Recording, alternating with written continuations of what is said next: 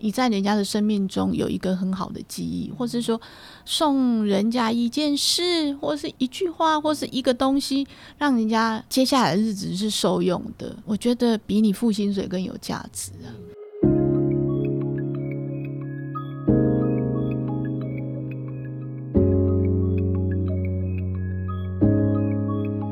人生只有一件事，什么事呢？你的事，我的事，以及所有人的人生故事。大家好，我是小唐。大家好，我是例如。欢迎您收听我们的 Podcast《人生只有一件事》。我们的特别节目，OK，为什么叫特别节目呢？应该这真的是太特别了，因为这是我们活学的那个节目里面史上受访者最多的一次，而且还有一位呢是主持人兼受访者哦，有双重的身份在里面。好，我们现在来欢迎的是嘉安旅行社，然后上过活学的学长们哦，来我们这一次的节目里面来分享。第一个要介绍的就是我们的总经理例如，大家好，我是例如，例如我支持你，谢谢。OK，好，接下来呢就介绍我们的伙伴。们第一个介绍的就是我们的 Max 啊，大家好，我是 Max，Max 我支持你。接下来的是 Lydia，Hello，我是 Lydia，Lydia 我支持你。接下来的是 Roy，大家好，我是 Roy，Roy 我支持你。OK，我们这次支持就要支持四次哈。好，第一个问题就是为什么例如呢？你会想要把伙伴们呢送来上火学？疫情就海啸第一排啊。三年了啊，大家都没事做啊，我觉得大家心里面都很苦啊，因为老板苦，同事之间心里也苦嘛，就来上上课啊，疏解一下啊，然后听听看老师怎么说，我就期待就是说，哎，上完课之后，也许对个人的生命会有所帮助了，因为。也还没有工作，所以不知道对工作会有没有帮助，但对个人，我想多多少少会有一点感受。那我们现在就先来访问一下 Max 哈，为什么你愿意去？那因为刚来的时候，老板跟我说，哎，有一个这商周创办的金维纯，你认识吗？我说我不认识。你这个年纪要认识他有什么？然后老板就跟我说有这样子的课程，哎，好，听起来还。我看那个娟大听起来还蛮棒的，这样，然后真的？对不可思议。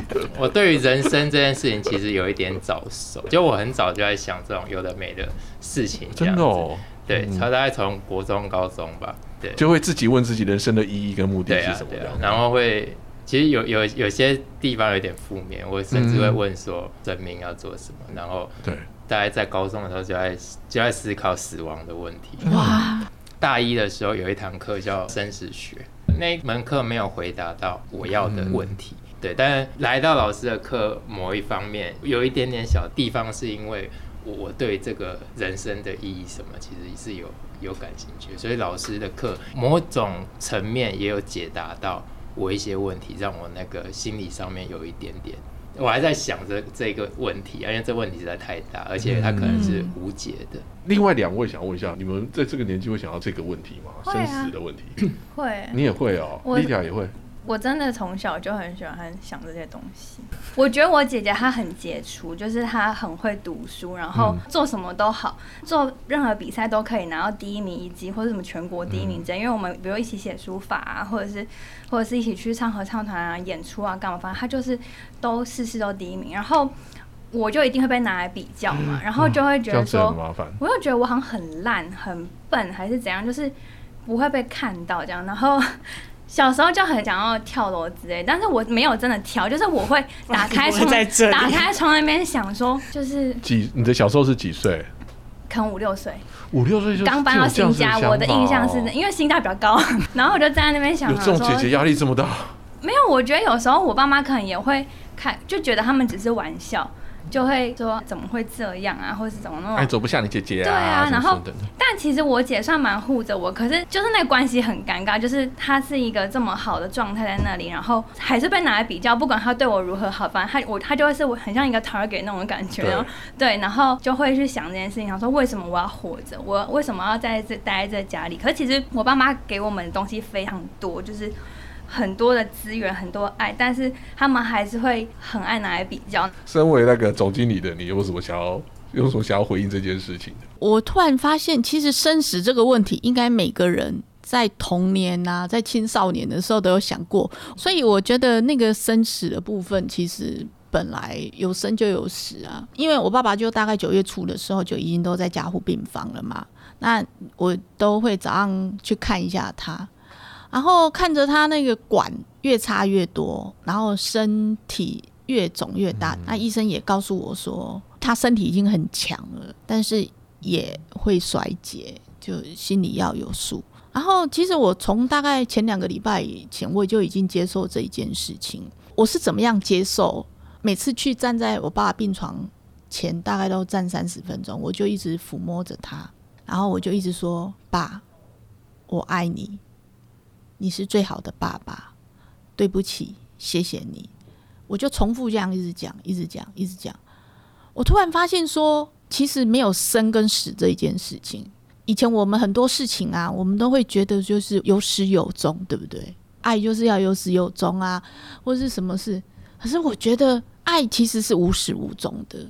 爸爸给我们的爱，或是妈妈，或是说谁给我们的爱，虽然他们离开我们了，可是那个能量啊，都会在心里，它不会结束，它只是会慢慢的被其他东西取代，但是就无始无终。所以我觉得，我就突然间就觉得说，哎，我其实带着爸爸的这份爱，他给我生命。我好好的活，我做好好的做人，好好的做事。我觉得我就是活出我爸爸他喜欢的样子，啊，活出我自己。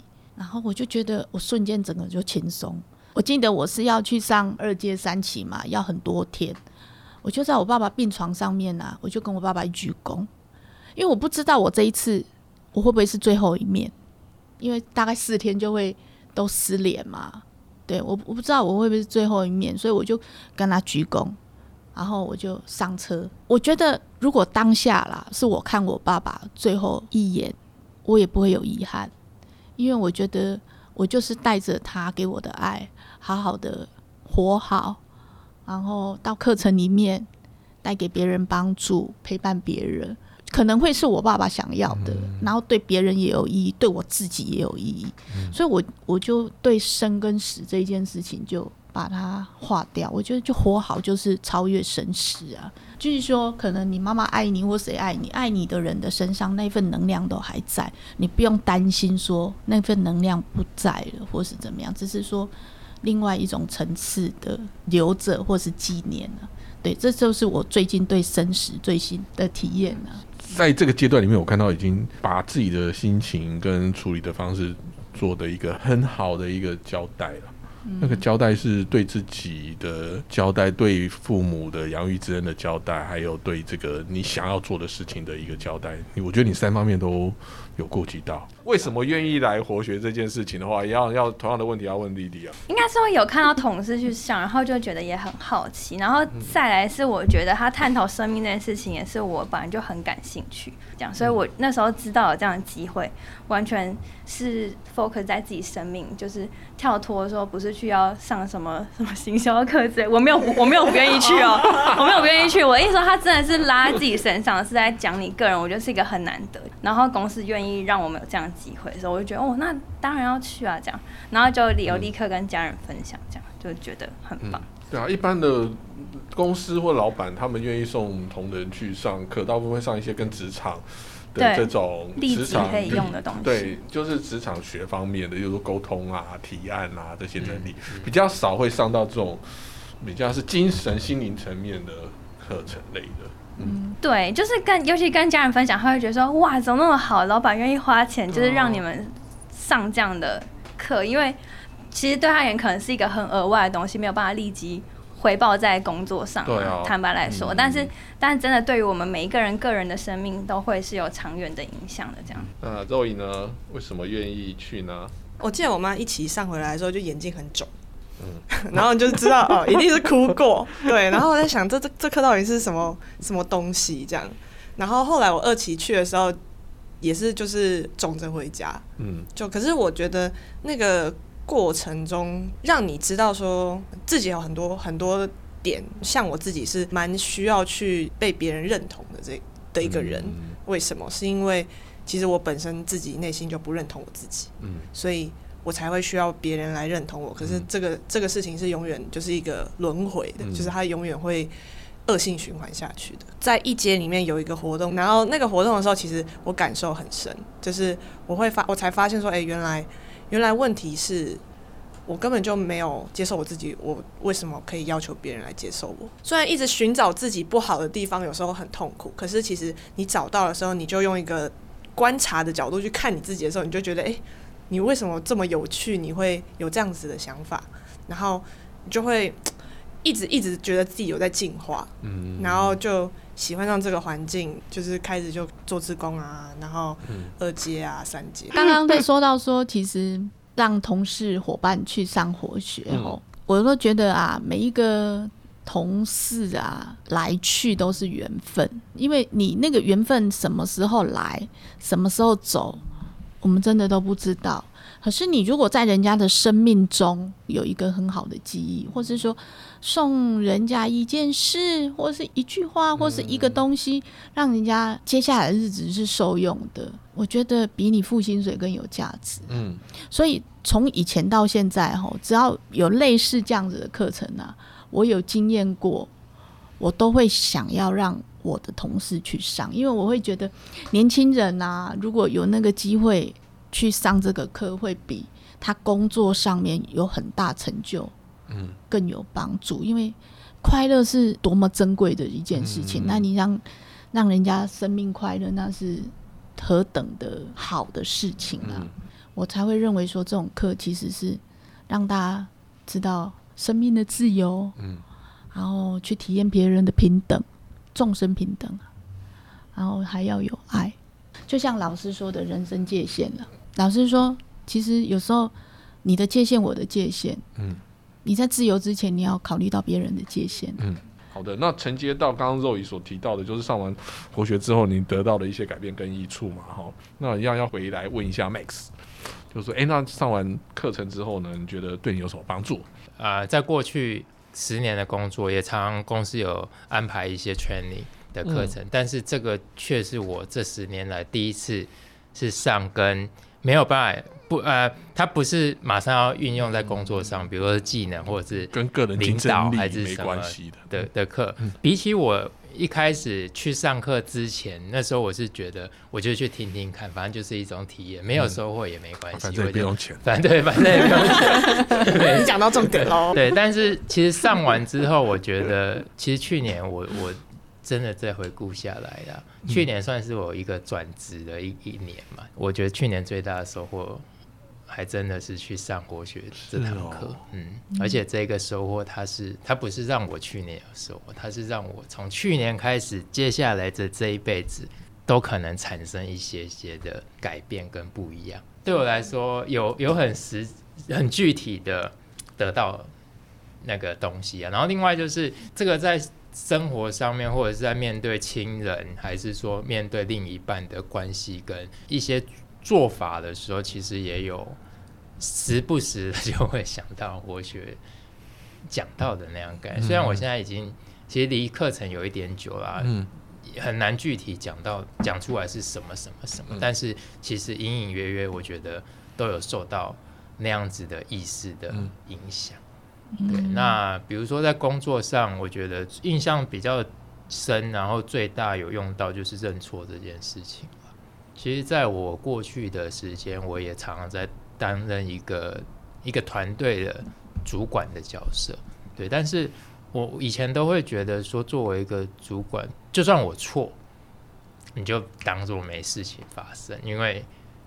这会觉得说，哎，如果我现在去认错，那我刚刚发了脾气不就这个挂不面子挂不住什么什么什么？但是现在我还是会常常发脾气，或者常常指责同事。但是我常常会在做完这件事情的时候的当天，其实其实同事们可能不知道，但是我下班以后，其实我会因为在上班时候的那个不好的情绪，我我下班其实是很。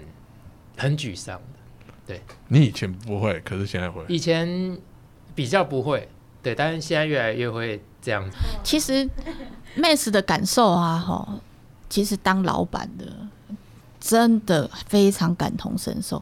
其实老板是其实是最脆弱的，嗯，老板有时候他要承接的压力，我看你还蛮坚强的。其实真的就是有时候你要把自己就是要承担，然后又要去做事情，然后上面的压力、旁边的压力，对内对外，其实老板真的很脆弱，所以有时候老板是玻璃心，请记得。所以妹子的心情我非常能体会，我也是来到活血哦，我也是来到活血，我有得到一个救赎，就是说，你只要把你自己的事做好，自己的事、别人的事、老天爷爷的事情，你把它发疯出海，就是对自己跟对别人最大的帮助。嗯，不用什么事情都扛在自己身上。对，嗯嗯。好，那回到若雨，你刚刚说你要回馈一下 Max。其实我我们前一阵子就是办完一个案子以后，我们有一场就我确诊中标那个，你知道我那天情绪有多激动吗？因为 Max 跟我们就是敞开来讲，就是他觉得就是团队没有那个就是凝聚力不够是他的错。然后他讲完那句话的时候，我瞬间的想法就觉得，其实是我们没有站在他的立场去想，团队又不是他一个人的。那个当下有让我感觉到，其实是我们没有，嗯，我们把我们把团队的责任丢给主管，就是其实团队是一起的，不是说你把问题丢出来就有人可以帮你解决，而是说你也要一起来，你也在你也在船上啊，不是你跟他说，哎，这里破洞了，去修，就会有人去修，而是大家要一起去找木板来把它修好。对对，嗯，对，以 Max 角度，他当然一定很希望我们。可以更好，然后赶快往前嘛。那我自己觉得，我之前的话就是很常会自己现在那情绪里面，觉得说，就是就是浪费时间在生气。但我觉得真的上完课之后，但也不是立即性的。我觉得上完课真的又时间又过了很久嘛，慢慢我觉得就是真的有领悟到说，就是转念这件事情，就是你就真的，你就真的把事情做好啊，或者你就是至少努力试着。怎么样？就是把事情做好啊。如果你真的不行，就再去问他嘛。嗯。不要浪费时间在你生气。我觉得也是很显著感觉到他的改变，真的超级超超级超级超级。嗯。呃，我觉得可能是他就真的是一个非常有能力会是往前冲人，但是嗯，比较以前会比较少有机会，可能还会会慢下，然后可以关照我们周边。但我觉得现在就是他真的会，就是。会关照我们的状况，会跟我们偶尔聊聊这样子，我觉得也蛮好。对于一个群体的话，对一个团体，对我觉得。那 Max，你听完这两位的小 两位小公主的爱生气小公主的那个，我们要出去吗？你要怎么回应？Max，我是你，我就头好大。因为我 就算没有讲，也感觉出来嘛。因为比如说，你知道。同事们的情绪会在生气的时候，你一定有感觉的。嗯，这只是有时候我们就也不好讲，讲那么明，或者是就当做没发生。对，经常是这样嘛。对，但是我我也我老实说，真的非常感谢啦，就是非常感谢同事们。其实他们对我，哎，其实蛮蛮大的包容的，包容我在一些比较情绪上面的一些。其实我我有时候，我我真的觉得我我我情绪不太好。就是在处理的不太好了，就讲话的方式，或者是就往往都把一些可以有更好的做法的方式，都用一种很极端的，让人家不舒服的方式去做。对，所以经常我在做这件事情的时候，我才会在那个结束之后，我才会觉得就是自己做的好好好糟糕。对，就是做。对待同事的方式，倒不是说那个完事情没有办法完成。对我，我觉得一直可以用更好的做法来让他们得到更多的成长，或者是让他们可以工作的更愉快。我觉得听到现在就觉得你的在工作的整个处理啊或能力上面，基本上是没有什么不会让你担心的。可是在于就是跟同仁的在领导啊互动啊跟沟通上面，有时候你会觉得比较挫折嘛。对啊，因为我觉得都是比较是人的关系，嗯，就做事你没问题，可是做人的部分就比较累，就很压抑的人嘛。对啊，有一点，而而且我觉得是这几年特别压抑重，真的哦。我觉得啊，那他好可惜，他没有去上二姐哦。对啊，他应该很可惜。对，那我觉得就是因为压力太大，我觉得过去一直累积一些，以前其实我我。我在工作的前，尤其是从学生实习到工作的前几年，都是一个在别人眼中都是一个好像看起来都完全没有压力。我我作为一个被被管理的 team member 的时候，主管都很生气，他们都没有情绪，是不是？他们都觉得是没有情绪的人感我表现出来没有压力。就是你没有情绪嘛？你看不出来有情绪，事实上你有情绪，可是人家看不出来你有情绪。比如说我刚进这间公司的时候，大家都很紧张，因为这在活动当中都很紧张。嗯，当然我就是一个在现场觉得很气定神闲，气定神闲。对，就说你在那边闲什么鬼？对，然后其实大家也都觉得我很乐观。其实我以前主管也是都很非常残暴了。对，哎，可是你即使那种状态，可是你还是把事情处理的很好吗？对，我也我也不知道以前是怎么，但是后来慢慢这样子，你不是就会被误会吗？就是明明你就已经把事情处理好，可是因为只是因为你看起来就是没有很紧张的感觉，那老板就会觉得说你 你干嘛给我这么的不紧张呢？你应该紧张一点啊！主管认为，可是你事情明明就已经做完了，他们会觉得为什么为什么我们都在那边那么紧张，然后 Miss 就是哎在那边那么的感觉那么轻松啊？可是你已经做完了，对啊，那你就这样话，你就其实是被冤枉了。应该是说他经历了一些事情，然后他没有整理好，然后他还在挖掘，他还在整理。我们在二阶里面，现实我、理想我，还有真实我这三个步骤，其实都还没有弄好。那还没弄好的时候，就会想要控制，怕它失衡，就会很用力，就会控制。那控制用力不当的时候，就会。痛，别人痛，你也会痛，所以应该是在这三块里面还没有达到一个平衡啊。我我觉得这就是这一次二阶里面在说的，因为其实现实的我其实就是感觉到焦虑啊，对啊，现实的我应该要焦虑，应该是说现实的我应该是要焦虑，可是真实的我又觉得他不需要焦虑，嗯，对。那理想的我可能会觉得说，我其实我应该更优雅之类的。我想要给别人看是看我，我不想让人家看到我的焦虑，而是我想要看人家，让人家看到的是我是用一种很悠游自在的方式把这个很复杂的问题解决掉。那殊不知主管看到时候就觉得很讨厌这样。嗯，我觉得这个又让我想到那时候活学的一个课，就是他是要让我们要往前走。去讲说，呃，讲出自己的缺点，然后说接受自己这样。那那时候其实也让让我发现到我最大问题就是我我没有办法表达真的去面对我自己。真正的情绪，真正，因为我我对啊，完全是忽视我。内心那些东西，这可能也跟你的原生家庭会有一些关系吧。也也有，嗯，你可能会你的信念就会觉得说，你就不应该要把这些事情不可以给别人，就是不应该把情绪带给别人，这样不能把脆弱拿出来。对就是说包装一个外面的我想要呈现的样子而已，那你就会很辛苦。对啊，因为其实像我这种成长过程的小孩就是这样子啊。是哦。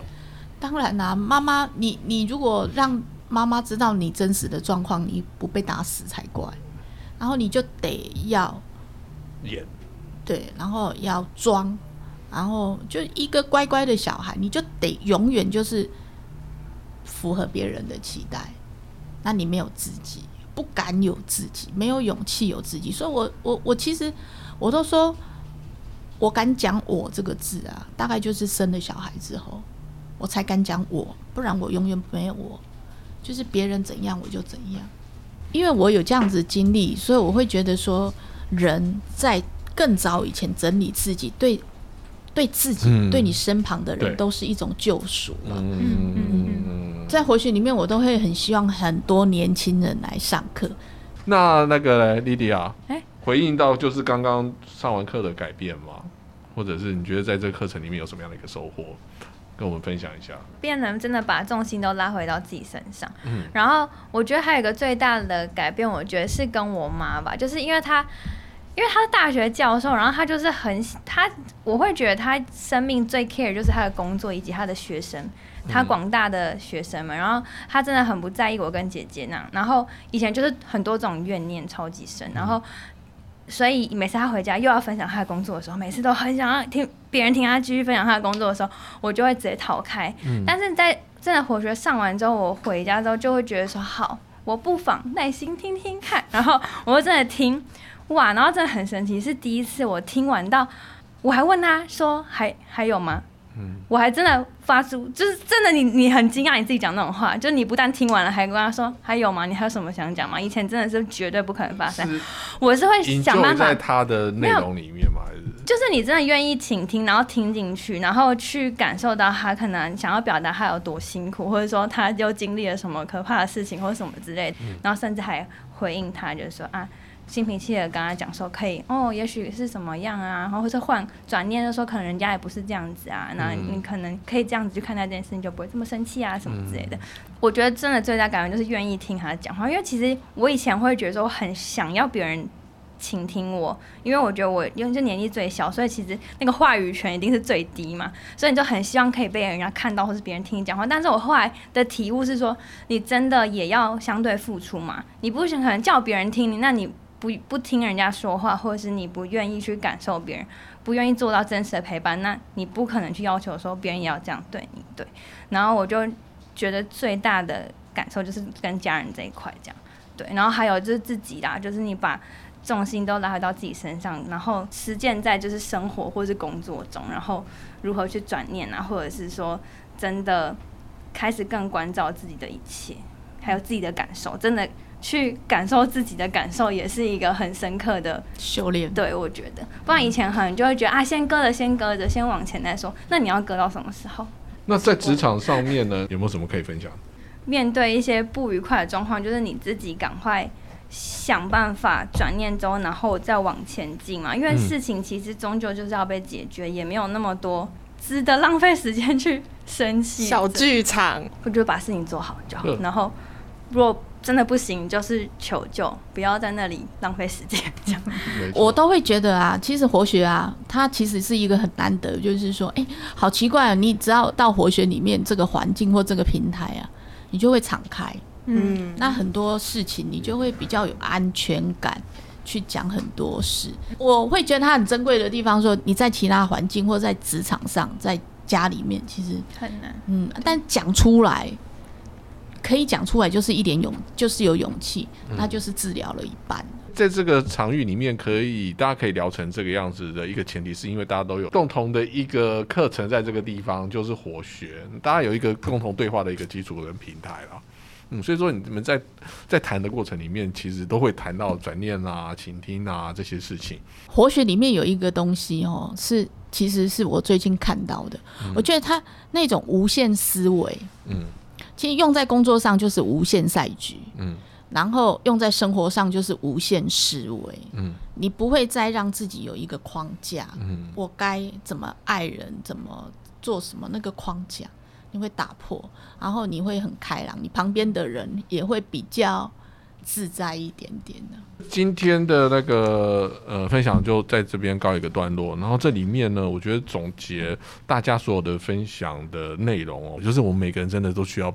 把自己好好的整理好，然后整理好的重点是在于，就是我们就可以再重新再出发，而且是可以带着更多的能量往前行的。对，不管你想要走到哪边去，但是我觉得整理好的自己跟没有整理好的自己往前走的时候，那个步调啊，或者是那个状态是不一样的。嗯，谢谢，谢谢。好，那我们就谢谢我们的 Max、莉莉亚跟 Roy，谢谢大家。